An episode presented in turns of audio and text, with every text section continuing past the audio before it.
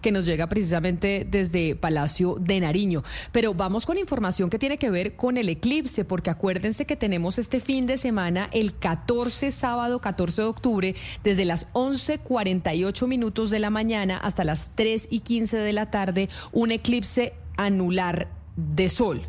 La fase máxima de este eclipse va a ser a la 1 y 36 de la tarde. Ahí es donde todo va a estar oscuro y solo se va a ver ese aro de luz alrededor de la luna. Y por esa razón, como estábamos mencionando ayer, es muy importante que tengamos cuidado con los ojos, que no nos vayamos a poner a mirar de frente para el sol y para la luna, porque puede tener consecuencias irreversibles. De hecho, estamos en comunicación con la doctora Viviana Liliana Vera, que es médica cirujana y especialista en oftalmología de la Universidad Universidad Nacional. Doctora Vera, bienvenida, mil gracias por atendernos. Hola, buenas tardes. Muchas gracias por la invitación.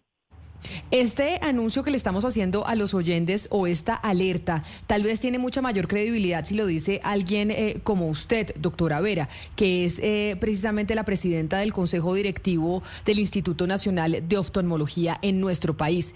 ¿Cuáles son las precauciones que tenemos que tener este sábado, tanto adultos como niños, frente al eclipse anular?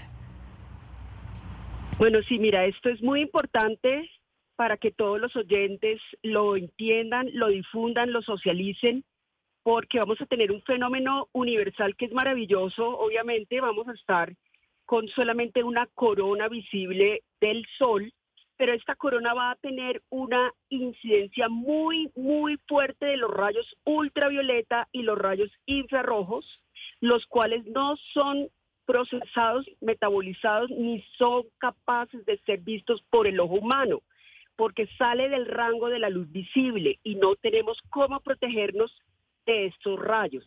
Entonces, lo importante es que quede en la conciencia de las personas de que si miran directamente este fenómeno sin protección y sin los filtros adecuados, pueden haber daños a nivel de la retina en un centro, en el centro de la retina que se llama la mácula, y pueden haber una serie de cambios fotoquímicos, térmicos, una disrupción del tejido, lo cual genera un daño que puede ser desde leve hasta severo en la agudeza visual.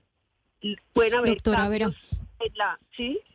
Doctora Vera, ¿cómo eh, le podemos explicar a la gente de una manera fácil cuáles son el, tipo de gafas o las características de, las, de los objetos con los cuales sí pueden observar el eclipse y por cuánto tiempo? Que sea fácil, que sea de fácil entendimiento para todo el mundo. Pues mira, lo más fácil es conseguir las gafas que tienen los filtros garantizados.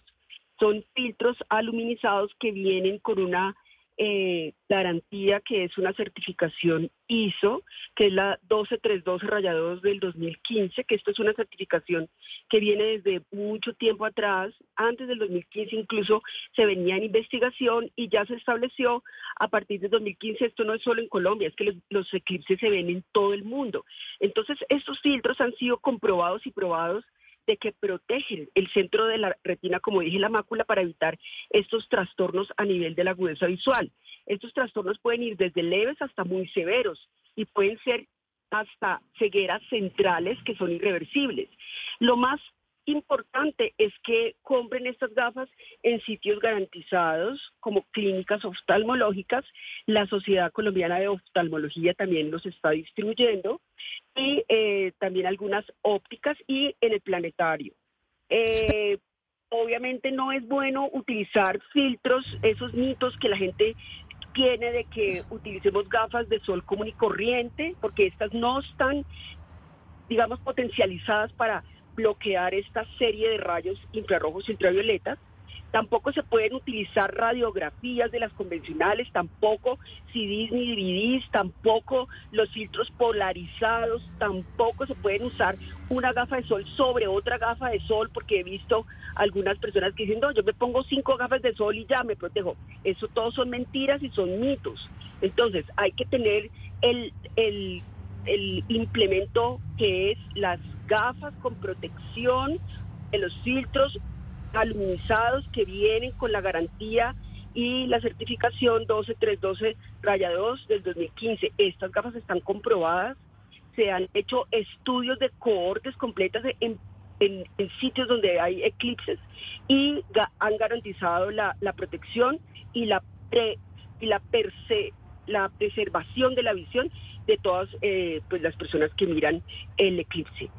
Doctora, pero entonces entre menos tiempo, entre menos tiempo se se, mire el eclipse, pues más se protege. O sea, tampoco son cuatro horas todo el mundo mirando con tortícolis espasmódica arriba. No, hay que hacer una visión directa, pero por cortos periodos de tiempo. Esa es la recomendación de la Sociedad Colombiana de Oftalmología. No es que nos perdamos el fenómeno, porque esto obviamente va a ser maravilloso pero es eh, por cortos periodos de tiempo y hay personas incluso que, que no deberían mirarlo. Por ejemplo, los que los que tienen enfermedades en la retina previamente establecidas, las personas que de pronto han sido operadas ya de su cristalino y tienen lentes intraoculares que no tienen los filtros necesarios para eh, ayudar, porque es que el ojo naturalmente también tiene filtros intrínsecamente en la córnea, en el cristalino, en el, en el vitrio. Hay filtros que también bloquean un poco estos, estos rayos.